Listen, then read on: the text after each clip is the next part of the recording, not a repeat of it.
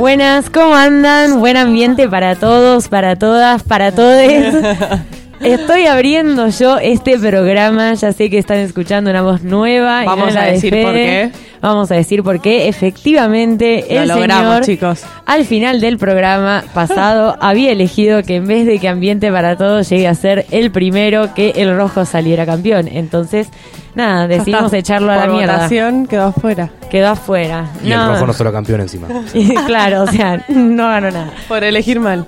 No, mentira, Fede, te extrañamos. Está, está trabajando Fede hoy. Sí, le tocó. Le tocó. Es así. Pero bueno, a veces toca.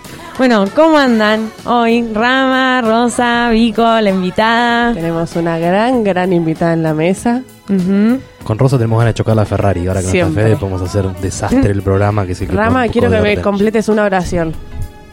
La oración siguiente es: No soy obse, pero. Soy re obse.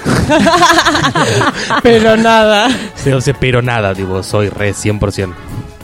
Mira, creo que sos la primera persona que conozco como que lo acepta. Lo, Yo Sí, también soy ningún re obse problema. igual, ¿eh? Lo estamos trabajando igual, ¿eh? Quiero decir. ¿Lo están trabajando, chicos? Sí, sí. Sí. Disculpen Será- la Yo molestia. empecé a ir a la psicóloga y le dije a mi psicóloga, creo que soy obsesiva. Y me dijo, no, no, son rasgos. Suerte. Sos una neurótica. Sí, sí, Toque. pasa que viste Sana. que te pones mi hipocondríaca. Empezaste a estudiar y Eh. decís, verga. Tengo todo. Tengo, tengo, seguro. Vico, vos sos obse.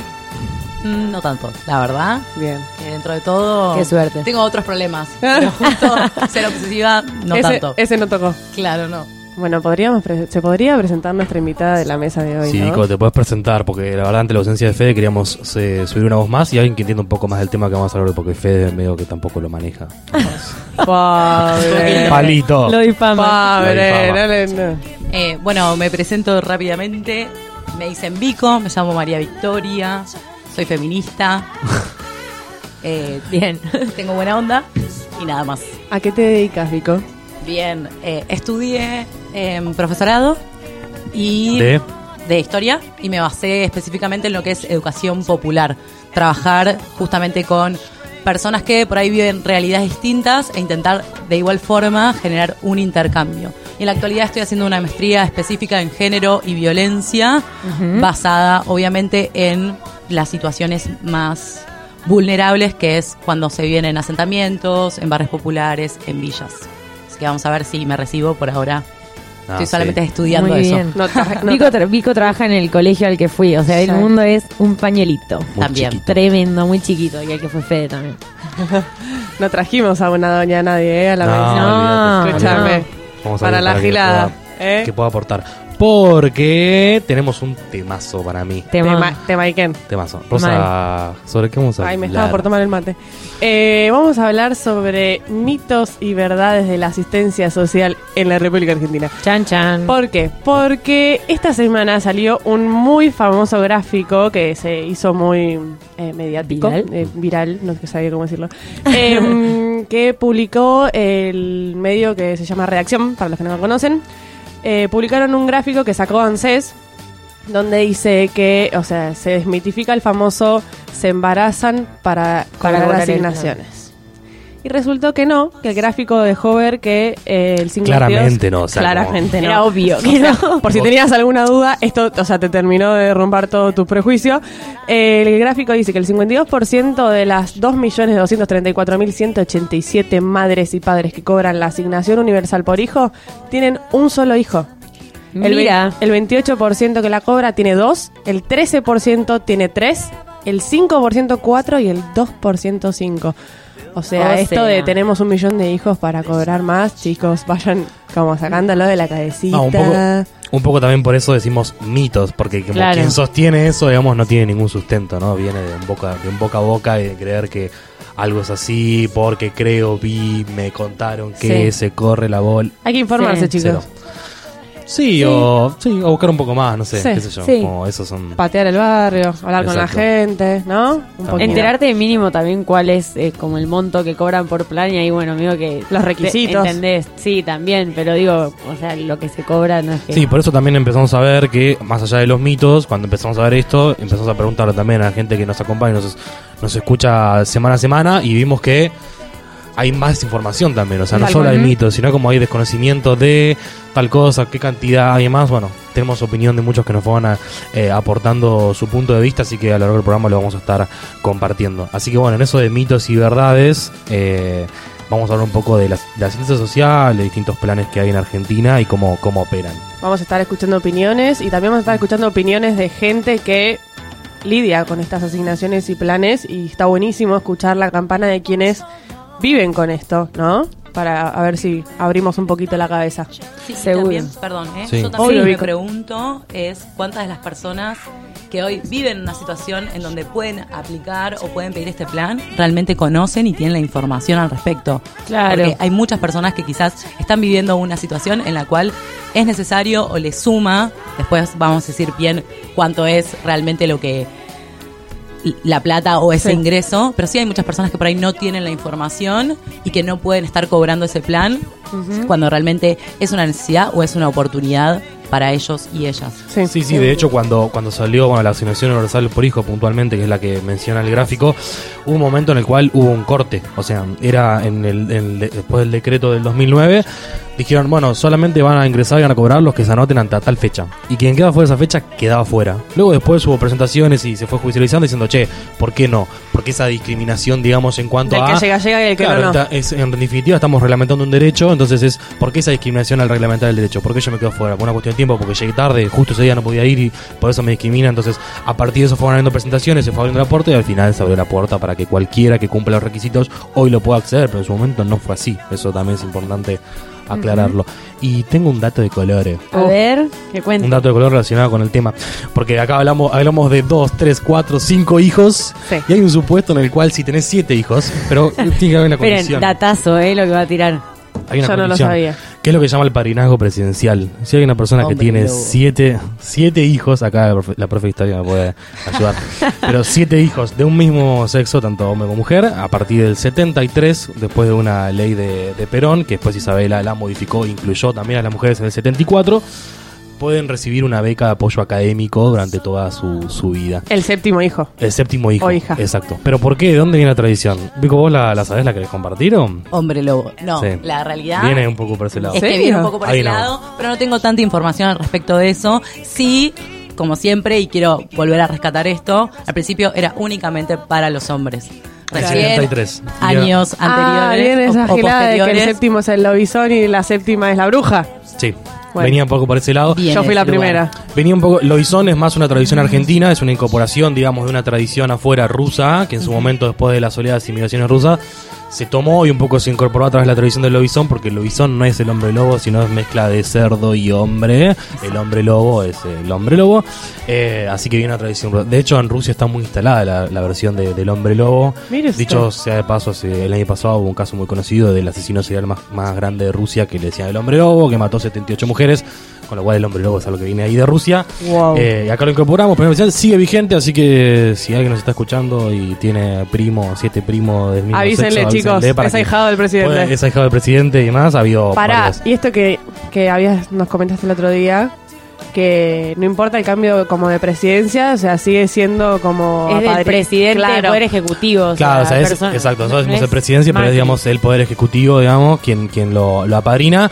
De hecho, son muchas las cantidades, ¿eh? O sea, Macri creo que ya tiene varios Sí. varios, varios ahijados, Cristina Tubal. Pasa que después del 2001 como que se fue un poco perdiendo la tradición, después de la crisis, porque imagínense la semana que hubo cinco presidentes en una semana, eh, medio jodido como saber quién era tu Claro. padrino, ¿no? Como una, una crisis de... Crisis de identidad que no te la robo, te digo. Sí, sí, sí. ¿Quién es mi padrino? Igual también tener Eh, siete El del mismo sexo ¿viste? es como... Sí, sí, pero Alfonsina llegó a tener más de mil y de la Rúa 900 y pico de ahijados. O sea, Arre. es una cantidad, o sea, no es que es, es poco. Eh, Tremendo. O sea, es- eh, no es, Wow. es Espera, ¿y bastante sabías cuántos había tenido Cristina y cuántos tiene por ahora Macri? No, no tengo- había como dos, tres, una cosa Sí, o sea, fue, fue bajando mucho la cantidad porque se fue perdiendo un poco la costumbre, pero la verdad que sigue vigente. Incluso mucha gente ha intentado trasladarlo, gente que lo gozaba y que dice, che, se lo quiero pasar a mi nieto. No, no es posible, Claro. es personal. Eh, pero bueno, es un- una, una beca académica, digamos, para solventar estudios y alimentos, es lo que dice puntualmente la ley. Si dudas El que nivel- sos ahijado presidencial, no dudes en comunicarte con nosotros. Solamente para todos que podemos. Te hacemos el nexo. Ni idea, intentamos, guacho, que te, que te cubran todo. No el sé. nivel de cultura general que tiene Rama es una Ah, cosa. es una cosa. No, bueno, era un clásico, me vino al tema y lo, lo terminamos de, de investigar, así que un, un buen dato de color. Y Sí. tenemos mínimo breve como unas categorías de, de planes antes de meternos de lleno en cada uno. Porque Sí. hay un montón de categorías. Exacto, tenemos distintas categorías de acuerdo a, lo, a las distintas temáticas. Diga, Rama. Que ¿Cuáles son eh, por embarazo y nacimiento, otra que son por, por hijos, eh, educación, trabajo, hay por matrimonio, jubilados y pensionados, que es sistema previsional argentino, y eh, por viudez y fallecimiento, que están también relacionados con eso, y hay algunos relacionados con empresas y organismos, que ahí bueno puede estar más relacionado con la deducción de ganancias y demás, vamos a hablar un poco de ANSES, AFIP y etcétera. Así que bueno, vamos a meternos un poco de lleno de eso, pero primero no queremos dejar de contarles que estamos en todos lados. En todos. Sí, bebé. Nos y los que nos faltaban los agregamos. así Exacto. que- Nos pueden encontrar en Instagram como Ambiente para Todos. En Spotify están todos nuestros programas. Tenemos un Instagram que va creciendo de a poquito. Así que nos pueden retuitear porque creo que ahí es más fácil viralizarnos. Así que, ¿cómo es el Instagram, Rosa? ¿Mente barato? ¿Lo acabo de decir? El Twitter. Ah, El Twitter, Twitter, perdón. Oh, discúlpenlo, hasta mañana la humedad, viste, hincha Sí. la serrín. Ambiente petos. Ambiente. Es el Bien, Twitter. tenemos una página que es ambienteparatodos.com donde estamos empezando a subir todas noticias e información, así que está bueno que puedan visitarla. Un Y mail. tenemos un mail para los que nos quieran escribir largo y tendido, mandar una carta a info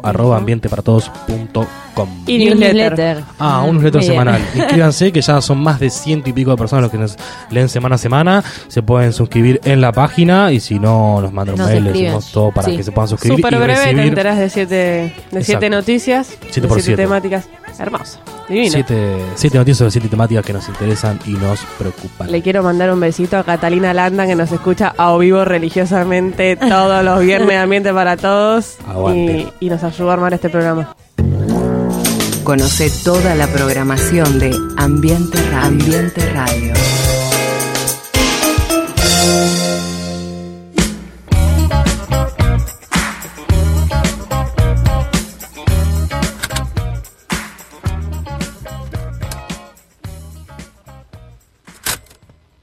Creería que un 5% de la población cobra estos planes. Yo creo que debe ser alrededor de 2 millones de personas, pero verdaderamente no tengo el dato, solo lo intuyo por, no sé, creer que es la franja más baja en la Argentina y me falta completa información acerca de este tema. Nunca lo, lo leí en un diario, ni lo vi en un portal, ni en un canal de televisión, creo que no se habla, no se difunde. Y hay como una connotación negativa acerca de esto cuando para mí es totalmente necesario porque es la única manera de que esta gente que no tiene los recursos necesarios pueda prosperar. Si no, los estaríamos dejando morir. No sé qué tipo de asignaciones hay. Sé que está la asignación universal por hijo y fin. Eh, entiendo que debe haber en mayor o menor medida, tipo, mm, desde, desde cubrir pequeños gastos o no sé si, si es considerado como asignaciones o plan, pero, pero desde boletos eh, estudiantiles hasta eh, planes mucho más eh, importantes en cuanto a plata.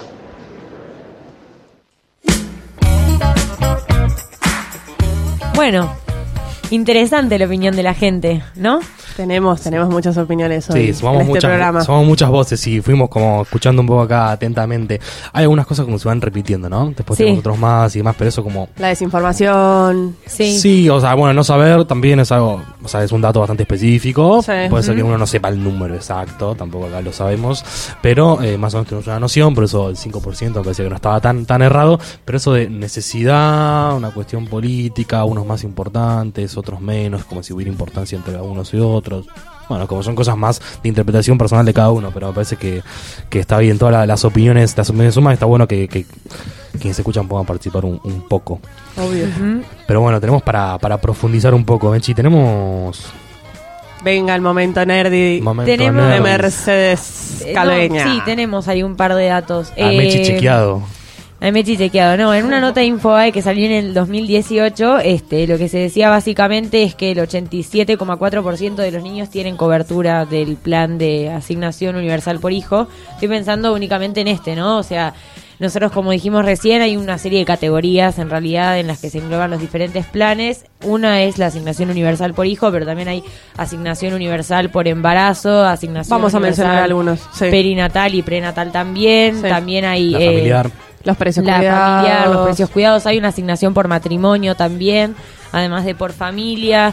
Eh, también hay, hay algunos Los que están relacionados por el, con el trabajo, sí, como hacemos Futuro, que es como una unión entre el Ellas Hacen y el Argentina Trabaja, Sí. que en realidad, o sea, estoy echando un poco las cosas, ¿no? Pero en el momento en que el Hacemos Futuro eh, empezó a existir y por, el- y por lo tanto se unieron las del Ella Trabajan y el Argentina Trabaja, el Ellas Hacen y el Argentina Trabaja, hubo bastante polémica porque en realidad se empe- empezó a circular como que el Ellas Hacen y el Argentina Trabaja dejaban de existir y en realidad es que bueno, que se unieron en, Se habían unificado. en este en este plan. Pero bueno, sí, ese, ese es un dato que tengo, que el 87,4% de los niños tienen una cobertura del Estado y que llega a 4 millones de chicos. O sea, no estaba tan, tan alejado del dato que, que había tirado el primero de los audios. Y también otro de los datos es que la clase media también empezó a recibir la cobertura estatal, pero esta es muchísimo menor, es del 4,8% nada más que la recibe. Sí, porque también hay una cuestión ahí atada a ingresos, ¿no? Como los que en principio se apunta a la asignación está pensada para quienes tienen un trabajo más informal, no tienen ingresos eh, en blanco, por decir de una manera. Y cuando se incorpora un poco a la clase media es para sumar a gente que tiene ingresos eh, bajos, digamos, en blanco, o monotributistas también, que realmente es una categoría que está creciendo mucho en, en Argentina, como para incluir a más cantidad de gente. Por eso el 87% a veces es como, es esto, ¿no? Como quienes no están a favor de este tipo de medidas van a decir que el 87% es algo malo, es algo negativo, es algo, che, es un montón, y quienes están de acuerdo con que, digamos, haya una asistencia del Estado porque realmente es necesaria o porque realmente es una situación en la cual eh, se precisa eso, van a decir que es algún dato positivo. Creo que va a haber venido un poco ese lado, por eso a veces el 87 yo pensaba, che, eso es positivo o negativo, y bueno, va a depender un poco de qué lado De de, la, de qué lado de la vereda estés, ¿no? O Sí. como lo mires, sí. Exacto. Vico, para vos 87 Sí, es algo Vico bueno, es algo, es algo malo.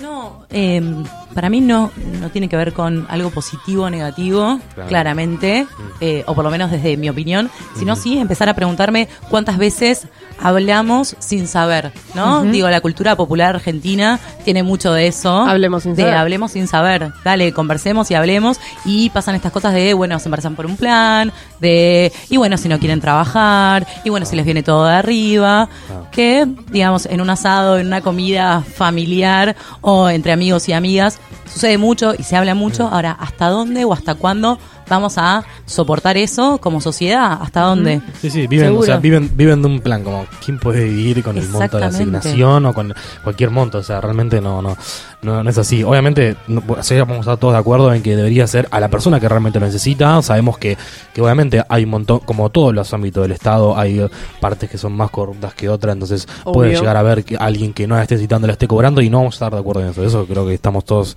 en la misma, pero que llegue a quien realmente tenga que llegar.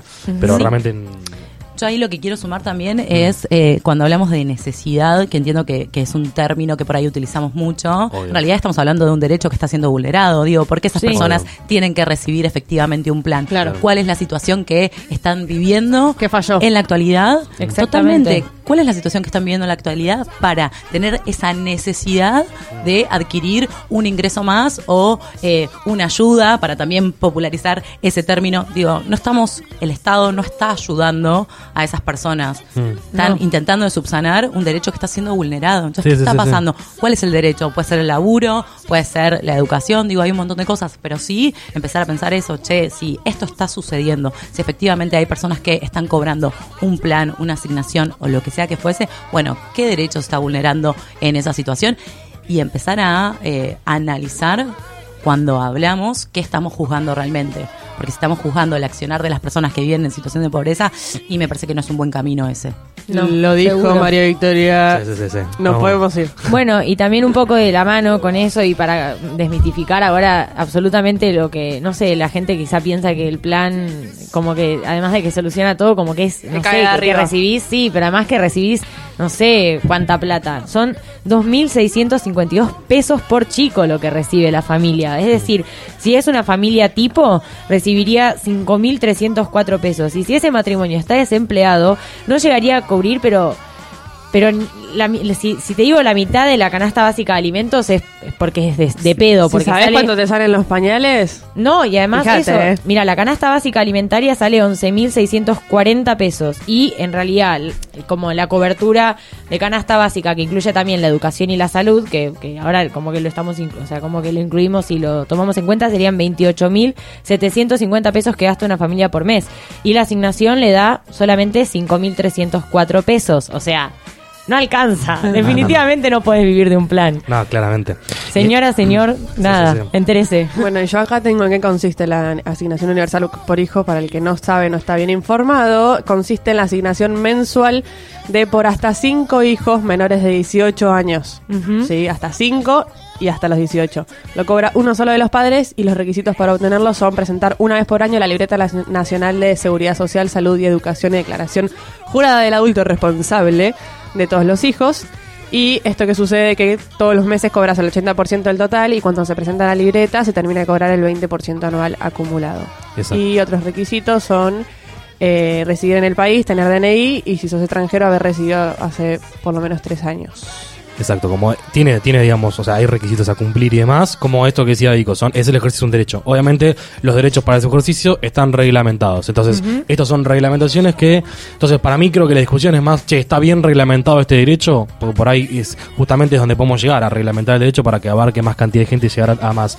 Y en esto traigo a colación el cómo se calcula, digamos, el aumento de la asignación universal, que si vemos en términos reales, digamos, en comparado con la inflación, realmente perdió muchísimo poder adquisitivo. Un Esto es- 6% del poder Exacto. Esto es importante marcarlo porque cómo se calcula y ahí es donde yo considero y puedo puedo digamos tener un punto para criticar en cuanto que la, la del aumento, digamos, de la asignación se calcula el, digamos, un 70% de acuerdo a eh, la inflación, digamos, al índice de precio del consumidor y el otro 30% de acuerdo al ingreso promedio de los trabajadores formales. Ahora, yo me pregunto, ¿por qué, digamos, en la composición de ese aumento tenemos que incluir un, eh, un componente que es el aumento, eh, digamos, el, el salario promedio, que es lo que se, eh, se conoce como RIPTE? Realmente, primero, considero que, el, la, el- como decía Mechi, la canasta básica familiar aumentó más que lo que aumenta la inflación. ¿Por qué? Porque el componente del IPC de la inflación incluye otros componentes más que no están dentro de la canasta básica. Entonces, sería mucho más justo entender que debería aumentarse de acuerdo a la canasta básica familiar y eh, no al índice de inflación y sacar el componente de la- del, del aumento promedio porque claramente en los últimos años el aumento del, del promedio de los ingresos de los trabajadores viene por detrás de la inflación con lo Sí, cual esto trae que la asignación universal termine eh, perdiendo poder adquisitivo y termine aumentando menos en relación a lo que cuestan las cosas. Es simplemente eso. Y no es una recomendación mía no la inventé yo es algo que sale el Banco Mundial en lo cual yo adhiero y me parece que es algo Sí, clave sí, y en lo cual se puede modificar en el corto plazo para que recordemos que también los aumentos son cada nueve meses, con lo cual vamos perdiendo todo el tiempo atrás. Seguro, y ahí Rama también decías que el 30% se calcula según eso, el, El, RIPTE. el- sí, y, y bueno, y dentro de los datos también encontramos que el 50% de los padres eh, que reciben asignación universal por hijo trabaja efectivamente, y de ese 50% de personas que trabajan, el 70%, el 45%, en realidad casi, es, casi todos están en trabajos informales, y el 45% cobra 8 mil pesos por mes y el 70% 15 mil pesos por mes y todos en trabajos informales. Y dentro de eso también está las empleadas domésticas o la gente que sí, que trabaja eh, en las casas como empleadas domésticas, donde el 70% están en negro. Y es eh, también hay como un mito de que no quieren poner que los pongan en blanco para perder la asignación universal por No hijo. se pierde Pero no se pierde por No eso. pierde Entonces, mm. Bien, me gusta, ¿ah? Mi- mito atrás de mito, tipo jupish, jupish, Sí. derribando A tu mitos, casa, boludo, me encanta. ahí llegamos. Mitos. Oli. Derribando mitos. Así que venimos, venimos muy bien. Me parece muy- que tiramos buena, buena, buena data. Así Después que- la podemos subir a la página como para que queden, porque Obvio. son muchos Sí, porcentajes. sí, que señor, quizás- señora, si usted se está preguntando por qué nos está yendo todo a la mierda, de alguna manera, es porque hay un colchón social muy grande que viene de muchos años, así que Ujú. viene un poco, me parece, por ese lado. ¿Qué más tenemos así? Creo que esta es la más candente, pero tenemos otras, porque estuvimos hablando y mencionando distintas categorías. Tenemos la asignación por embarazo, que la cobran mujeres desocupadas, trabajadoras informales con ingresos iguales o inferiores al salario mínimo vital y móvil, monotributistas sociales, trabajadoras de servicio doméstico registradas y personas inscritas en algunos de los programas eh, Hacemos Futuro, Manos a la Obra o programas del Ministerio de Trabajo. ¿Y qué más? ¿Qué más? ¿Qué más? ¿Qué más? Después tenemos los precios cuidados o esenciales que se llaman ahora, ¿no? Que a partir del compromiso entre el gobierno, los fabricantes y los supermercados se mantendrán durante seis meses los precios de 64 productos, eh, algunos de los precios cuidados y otros nuevos, que la lista está disponible en www.argentina.gov.ar barra precios cuidados. Antes eran más precios y bueno, bajó rotundamente el número, pero bueno. Sí, también he visto, eh, estuve leyendo que, que en cuanto al abastecimiento no estamos al 100%, que hay muchos que no están cumpliendo, grandes cadenas y demás. Así que tenemos un, tenemos un breve comentario de tarifa social, eh, si quieren comento brevemente, que también es Comente, es algo- comente. Que en este caso, digamos, es un, de alguna manera un subsidio que reciben los quienes consumen tanto luz eh, como gas, gas a través de la garrafa social, que es importante decir que la garrafa social es más caro que gas natural, o sea, quienes, o sea, quienes no acceden, no tienen el derecho a acceder al servicio formal, encima tienen que pagar más caro la garrafa, por más que sea la garrafa social, ¿eh? la garrafa la garrafa es carísima y la garrafa social es un 50% más caro que el eh, servicio de gas natural. o sea, Estamos haciendo todo bien, por Sí, suerte. Claramente.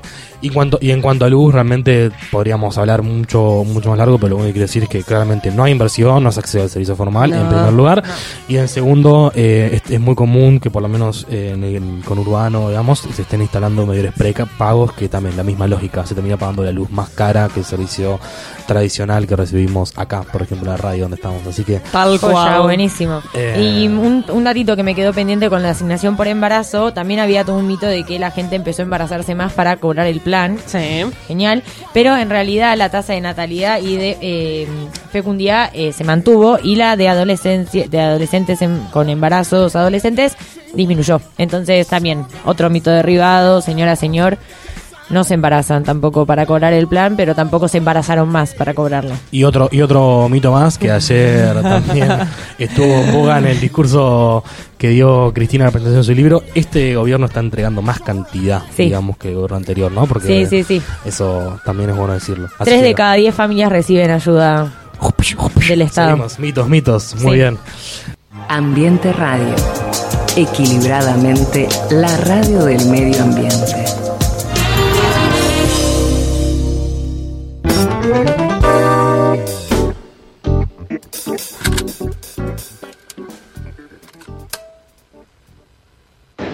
En cuanto a las asignaciones, no tengo pero ni idea ni cuántas hay ni cuántas se, cuánto se paga por una asignación. En cuanto a valores, no tengo pero ni la más pálida idea y no podría tampoco decir un estimativo porque no sé.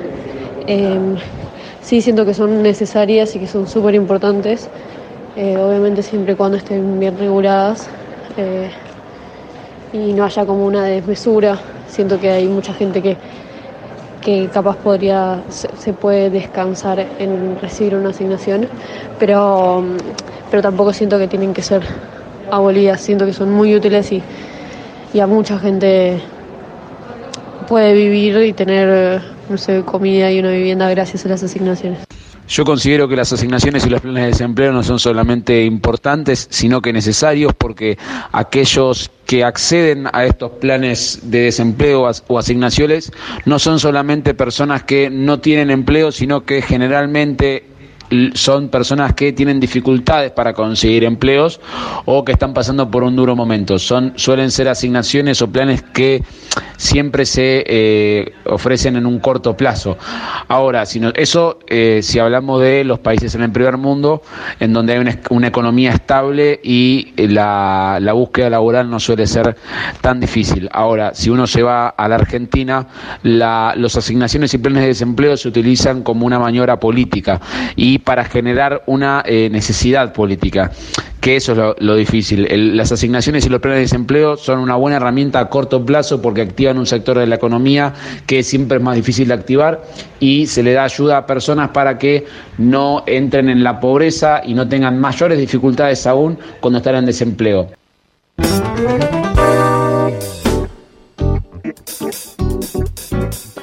Vico frunce las cejas.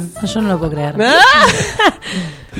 Tremendo. Diga, diga. No, está, o sea, está muy bueno eh, que reflexionemos de esto, pero que reflexionemos. O sea, la palabra necesidad, ayuda, política, política partidaria o no, digo, Para que no caigan en la pobreza también, me parece Sí. interesante, ni idea. O sea, creo que hay personas que ya están en esa situación de pobreza y sobre todo esta parte de abolir eh, los planes. No, no hay que abolir los planes. Me parece que sí, por ahí estoy de acuerdo un poco, un poco, no en la totalidad, de que tienen que ser pensados eh, otros temas para largo plazo. Por ahí esto sí sirve eh, a corto plazo porque genera de alguna forma otro tipo de ingreso, pero dos mil pesos al mes, digo, no, no, les cambia tanto la realidad. Entonces sí, por ahí pensar otro tipo de políticas públicas a largo plazo, qué pasa con la informalidad del trabajo, cuándo vamos a poder formalizar ese tema, qué pasa con la educación, qué pasa con eh, las personas que se embarazan en la adolescencia, cómo trabajar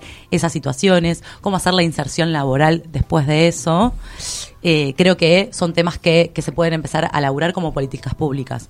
Sí, asignación universal puede ser algo que si lo pensamos a corto plazo funcione, quizás a largo plazo hay que pensar otras alternativas, pero me quedo mucho con esta idea de ayuda, necesidad, y vuelvo a recalcar lo que ya dijo Rama, son derechos. Es derecho, es la oportunidad realmente de garantizar que esas personas puedan vivir bien, que no pasen hambre, que tengan cómo alimentarse y sobre todo que tengan acceso a la educación, porque la educación estatal, si bien es pública y cualquier persona que quiera estudiar puede hacerlo, hasta ahí porque no hay cupos en los Exacto. colegios, porque no hay acceso a, ese, a Sí. esa escuela, porque un libro hoy de historia, puedo hablar yo, sale más de 200 pesos, ni hablar de hojas, ni hablar de eh, marcadores, y hay muchas personas que no mandan ni a sus hijos ni a sus hijas al colegio, pues no tienen cómo pagar los materiales, ni hablar de la SUBE, ni hablar de...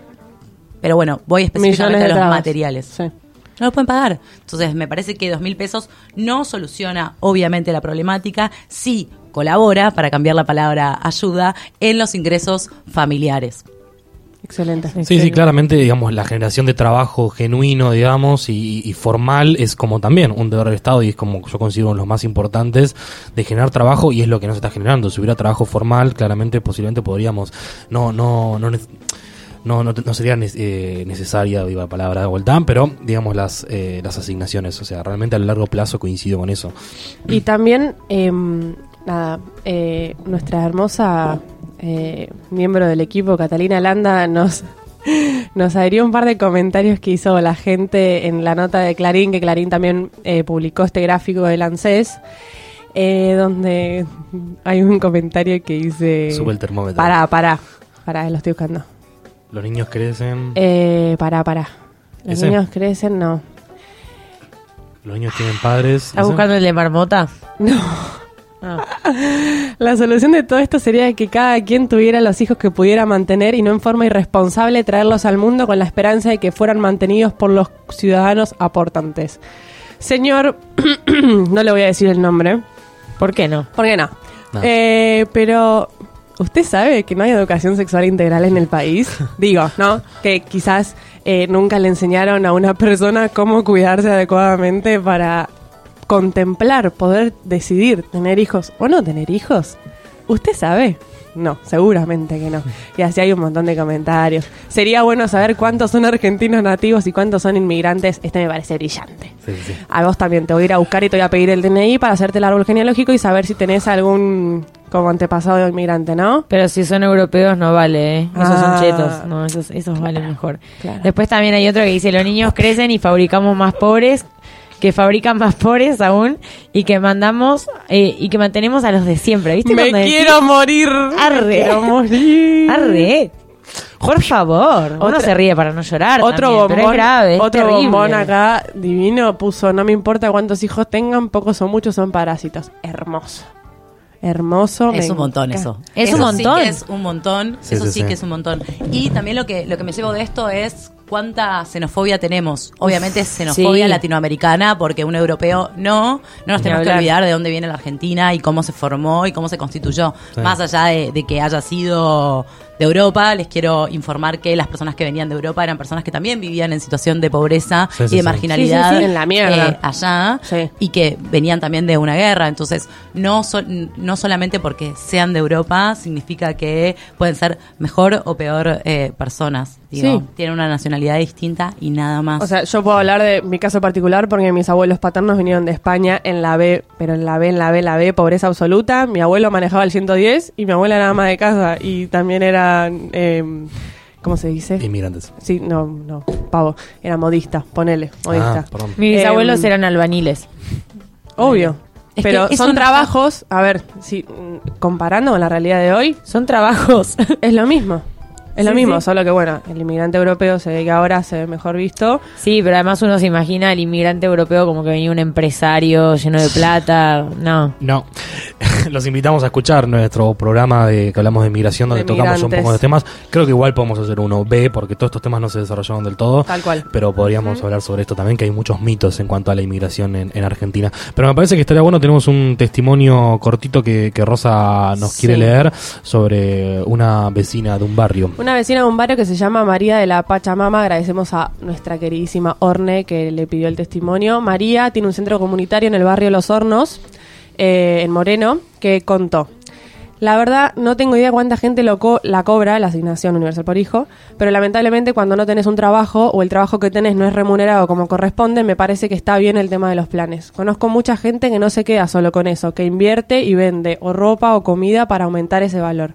Los planes no está mal, lo que está mal es cómo lo llevan a cabo las personas encargadas de los planes. Eh, sobre cómo tramitar los planes también opinó María. Siempre es un tema por la documentación y o cuando hay padres separados donde uno cobra pero no tiene a cargo a los hijos. Yo creo que los planes deben estar para equiparar desigualdades sociales, pero la verdad es que deberían hacerlo desde la enseñanza y el cambio cultural. Dar un plan no debe ser solo cobrarlo, debe traer cambios reales en la vida de la persona o grupo familiar, motivarlos. No debe ser solo recibir dinero, debe haber capacitación y devolución con acciones o algún tipo de trabajo, salvo en casos de discapacidad total. Más claro. Sí, sí. Echale Imposible. agua a tu casa, María de la Pachamama, con ese nombre. Eh, pues, la voy a- yo la voto en octubre. Yo la voto. ¿Qué querés Pero además, clarísimo. O sea, más claro, de verdad. No sé, y también desde, desde una persona que, que, que, bueno, que quizás está más en contacto también con gente sí, que, que, que padece no esa le situación, alcanza. padece esa situación, entonces puedo opinar, digamos, de otro lugar. Claramente. Sí. Totalmente. Seguro. Yo ahí lo que, lo que también quiero rescatar es cómo se vive por ahí la situación de pobreza de manera distinta cuando somos hombres que cuando somos mujeres. No necesariamente por esa diferenciación de género, pero sí en la actualidad los trabajos y la oportunidad laboral. Sabemos que, o por lo menos las cifras del INDEC y del Observatorio de Género, nos dice que hay un 30% de hombres que trabajan más que las mujeres, digamos. O sea, que el que los hombres ganan un 30% más también.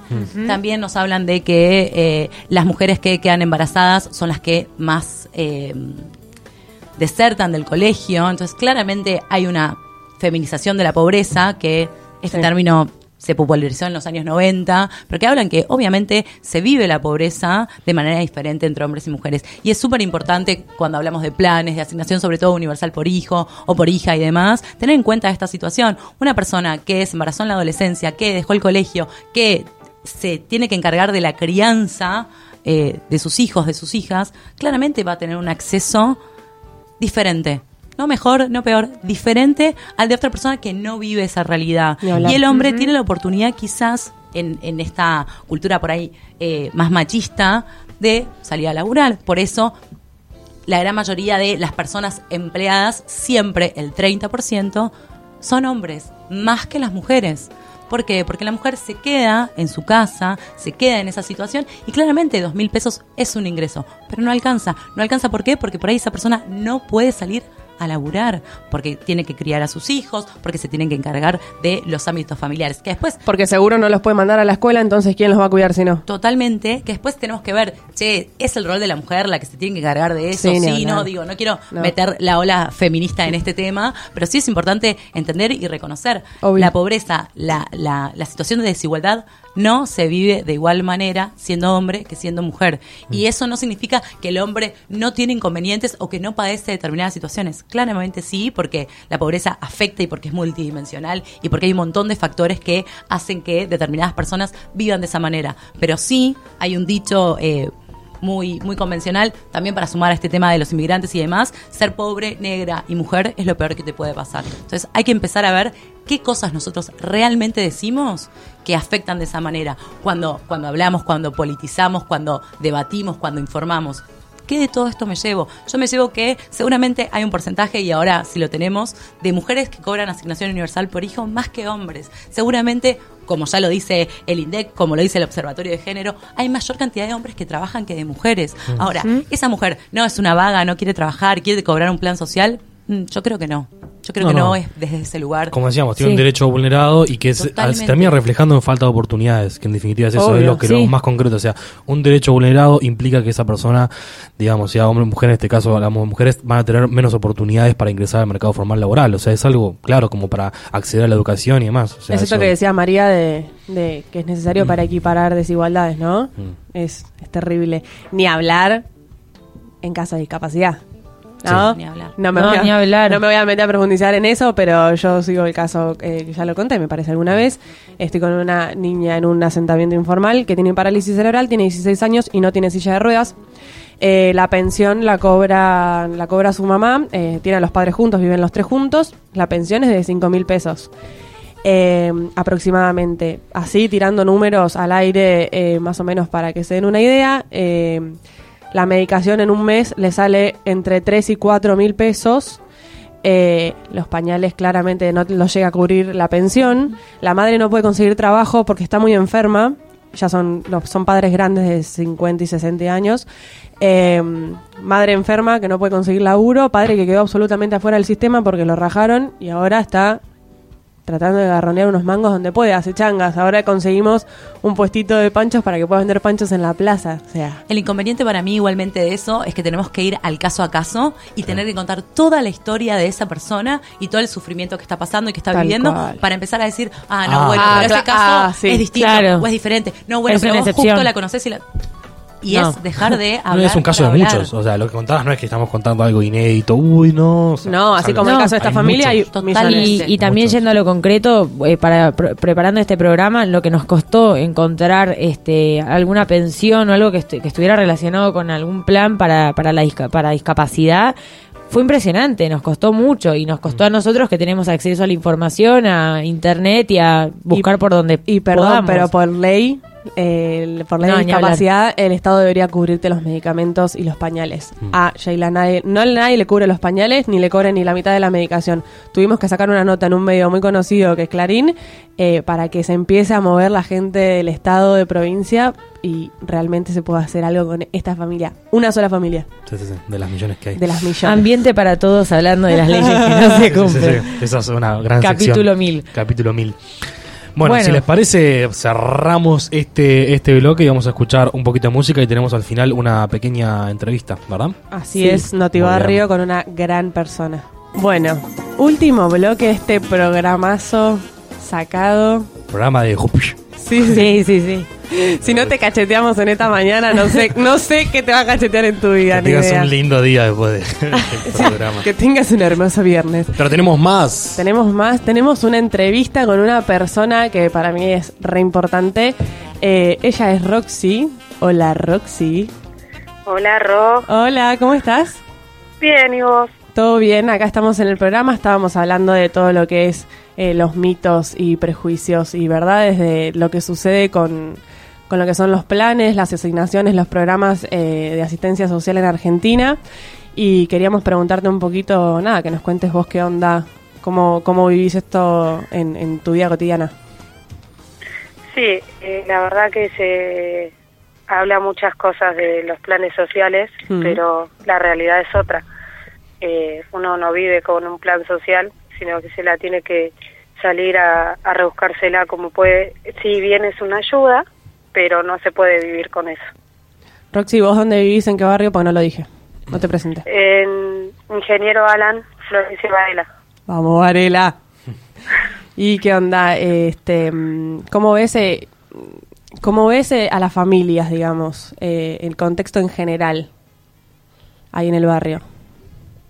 Y acá es un barrio bastante humilde y las familias eh, tienen que salir a pelearla día a día eh, para poder darle de comer a sus hijos y realmente la necesidad abunda acá en este barrio y en muchos barrios de Florencia también. Sí. Y mm, eh, Raxi, acá Rama te saluda, buen día. Quería Hola, preguntarte, mm, como en cuanto hablas un poco de los requisitos y de la, digamos, contraparte, digamos, de, de la asignación, o puntualmente asignación universal por hijo, ¿vos cómo ves el tema de, de los requisitos? ¿Te parece que es algo que está bien regulado? ¿Te parece que es algo excesivo? Por ese lado. No, los requisitos son los mínimos, o sea, eh, a partir de un hijo ya podés cobrarla. Eh, lo que sí que me parece un poco mal que a, que a las, a las personas que tienen más de cinco hijos ya hasta cinco le pagan, más no. Y acá hay muchas familias que tienen más de seis, siete hijos eh, y los limitan. Claro. Claro, sí. Es como un poco como recortado en ese sentido. Y Roxy, Sí. acá Mechi también te saluda. Te, ¿Vos conocés alguna familia, porque también estamos como medio derribando mitos, que pueda realmente vivir de las asignaciones? Al principio decías que no, que, que, que en realidad había que cubrirlo, pero ¿realmente conocés alguna familia que pueda vivir de, de las asignaciones o, o te parece que en todas se cumple el mismo, como lo mismo que decías antes? Esto de que hay que cubrirlo con otras cosas. No, realmente no conozco ninguna familia que pueda vivir con las asignaciones porque tienen que pagar deudas, también tienen que alimentar a los chicos, calzarlos y no alcanza. Tienen que salir a rebuscársela como puedan, eh, así sea de comedores, eh, merenderos o juntando cosas en la calle. Claro.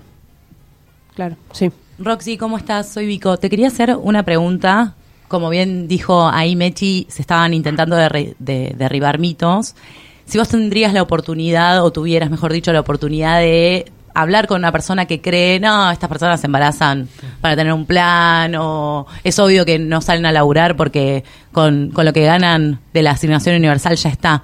Si tuvieses la oportunidad de tener ahí un mano a mano, ¿qué le dirías? Le diría que se saque un poco la venda de sus ojos y deje de mirar un poco su ombligo y salga a caminar y ver la realidad, que no es así. Porque no, todo- no las mujeres no se embarazan por una asignación, porque en los tiempos de antes no había asignaciones, igual hay chicos por doquier. Ujú. Así que no, eso, eso es todo mentira.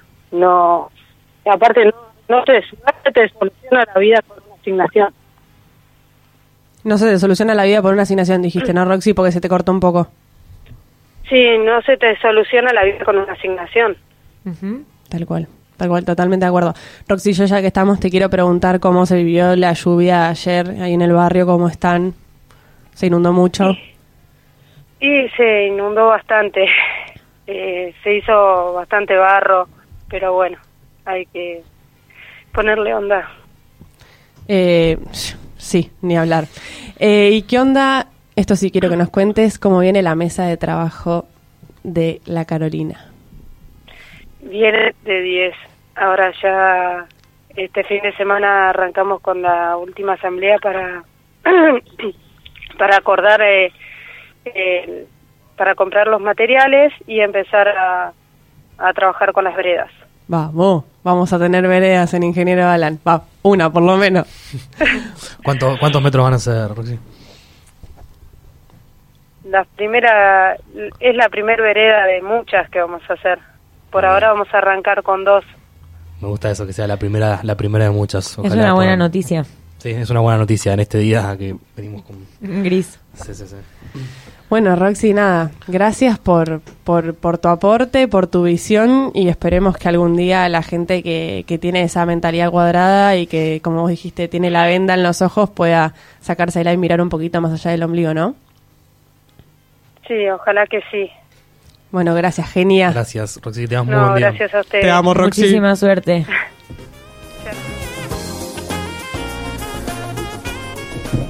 Bueno, gran, gran, en- gran, gran- gran aporte, me parece como fue importante en esto de si, te- si todavía después de todo el programa que hicimos te quedó alguna duda. No sé, No, loco, Roxy, vení con no. nosotros al conurbano y Vamos charlamos un poquito con la gente, no sé. Vamos ¿Qué decirte? De verdad. De verdad, y muy importante esto que decía de, de, de, de- de lo que le diría una persona que, que tiene todos estos mitos, ¿no? Y, y también esto de que se la tienen que salir a rebuscar. Y algo que, re- que rescato es que decías que hay que rebuscársela para calzar a los chicos, o sea, para ponerles un par Tal cual. de zapatillas. Tal O sea, cual. no alcanza ni para eso, ¿sí? La asignación, por si te quedó alguna duda, no alcanza ni para calzar a los chicos. Quiero hacerle a nuestra invitada la pregunta que le hacemos a todos los que Uh. vienen a esta mesa. Vico. Venís un día caminando, yo lo voy a hacer menos trágico que Federico. Sí, Federico, Federico lo hace siempre como- hace como sí, sí, apocalíptico. Eh, vas un día caminando y se te cae una lámpara y la frotas y te sale un genio y te dice, Vico, No soy yo el genio, por la duda, porque a veces Bah, piensan que soy yo. lejos de ser Ramiro. Dios. Sale un genio y te dice, Vico, pedí un deseo que te lo concedo. ¿Qué pedís? Puede ser cualquier cosa. Yo siempre digo, el pancho con papas vale también, ¿entendés? No tiene que ser la paz mundial. El resto te digo un cosas. Ay, sí. No, y tampoco me interesó mucho ser Miss Universo, pero Menos mal. creo mi, que... mi simpatía ya sos, así que. Ah, puede ser porque me río de una manera muy particular. Pero, pero, pero, eh, creo que mm, si tiene que ser uno solo, es medio guachada. Sí, sí, es difícil, ya sé. Justicia social. Justicia creo que eso es lo más, lo más importante y lo que más tenemos que trabajar eh, como sociedad y no únicamente en Argentina o en Latinoamérica, sino a nivel general, universo. Puso Así los dos, puso los dos en B cuando lo dijo. Rosy. No. Porque estamos haciendo radio, sí. Me gusta, gran deseo. Me gusta de todos, Gran los, deseo. todos los invitados e invitadas que vienen a este programa. Todos dijeron algo distinto. Todos Son como deseos que uno quiere que se cumplan. Sí, Eso sí, está sí. bueno. Este programa trae suerte. que los deseos se ¿Quién se dice? Ojalá se cumpla. se empiecen a cumplir. O por lo menos estamos trabajando para eso. Creo que cada uno de nuestro lugar trabajamos un poco para cumplir los deseos. Así que ojalá Total. que... Igual si es un deseo más banal, el meneo de rama también me va. O sea, No. que todo un fin de semana hasta abajo. No hay problema, hay un sticker La- sobre eso. Así que hay un sticker. eh, la gente que no lo vio menear a Rama se perdió un gran momento. en Te cambia la vida. Sí, Te cambia la lo- vida. Lo podemos subir a, a historias de Sí, estas redes. Sí, tengo un video, ¿eh? Tengo un video de Mozambique. Déjalo, déjalo ahí. Ah. Te agradezco. Programón. Sí, un muy buen programa. Buen programa. Igual- Definitivamente. Queremos recordar que si tenés algún tema que quieras que charlemos o Obvio. alguna ONG o algún proyecto que quieras que se difunda, Somos o algún oídos. mito que querés que derribemos, tal- estamos ahí. alguna ley ahí, que encuentres ahí, que no se está. cumpla. Somos el lugar indicado. Somos el lugar. O si también dudas que sos dejado presidencial. Eh, ¿Por dónde nos pueden contactar, Ramiro? Nos pueden eh, ver en Instagram, en Ambiente para Todos. Soy el menos indicado para decir las redes. Ay, Dios. bueno. Bueno, Mechi, decilo vos. En Twitter nos encuentran como Ambiente Petodos. Después en, eh, en el mail tenemos un mail info arroba ambienteparatodos.com y también una página www.ambienteparatodos.com. ¿Me olvidé alguno? Me parece, ah, en Spotify. Sí, en Spotify, que puedes escuchar nuestros programas cuando quieras, donde quieras, como quieras. Y suscríbete a nuestro newsletter. que es Alto Reporte Semanal de Noticias. Alto. Está creciendo ese newsletter, ¿eh? Está creciendo. A pleno. Que tengan una muy buena jornada. Gracias, Vico, Gracias, por Vico, ser por parte venir. de esta mesa. Y por a tu ustedes tiempo. por haberme invitado. Y nos vemos la próxima, el próximo programa. Adiós. El sin Federico. No, con Federico, con Federico. Nos vemos.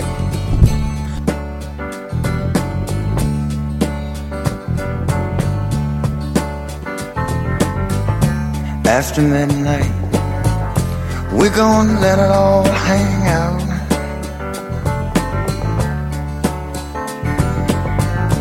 After midnight, we're gonna chill, love and shine. We're gonna cause talk and suspicion, give an exhibition, find out what it is all about after midnight. We're gonna let it all hang out.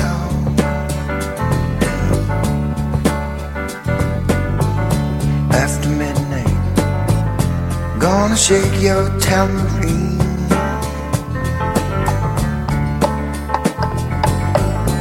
After midnight, it's gonna be peaches and cream. We're gonna cause talk and suspicion, do an exhibition, find out what is all about. After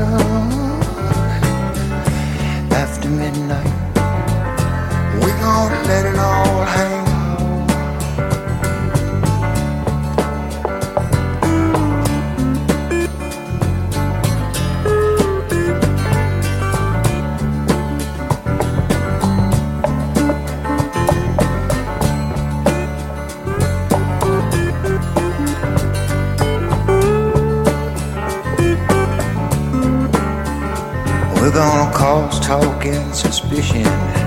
Give an exhibition. Find out what it is laid back. After midnight, we're gonna let it all hang.